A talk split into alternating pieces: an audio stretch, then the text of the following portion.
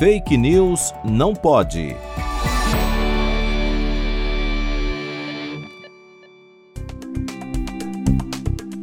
Em 21 de outubro, em uma de suas lives semanais, o presidente Jair Bolsonaro afirmou que, segundo um relatório do Reino Unido, indivíduos totalmente imunizados estão desenvolvendo mais rapidamente a síndrome da imunodeficiência adquirida, a AIDS. Essa afirmação do presidente reproduz trechos de uma notícia falsa que associa a AIDS com a vacinação por se tratar de uma fake news, o Facebook e o Instagram removeram o vídeo do ar e uma ação contra o presidente já foi instaurada, para que ele seja investigado pelas suas afirmações falsas.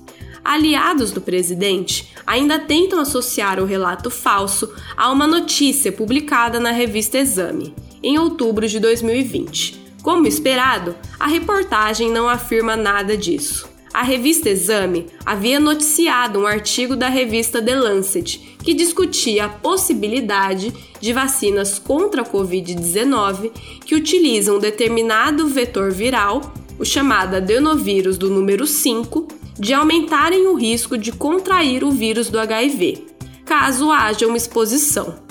Em nenhum momento a notícia afirma que os imunizantes poderiam causar AIDS. Não existe qualquer relação entre a vacina e a AIDS. A AIDS é a doença causada pela infecção do vírus HIV. O vírus ataca o sistema imune, reduzindo o número de linfócitos T.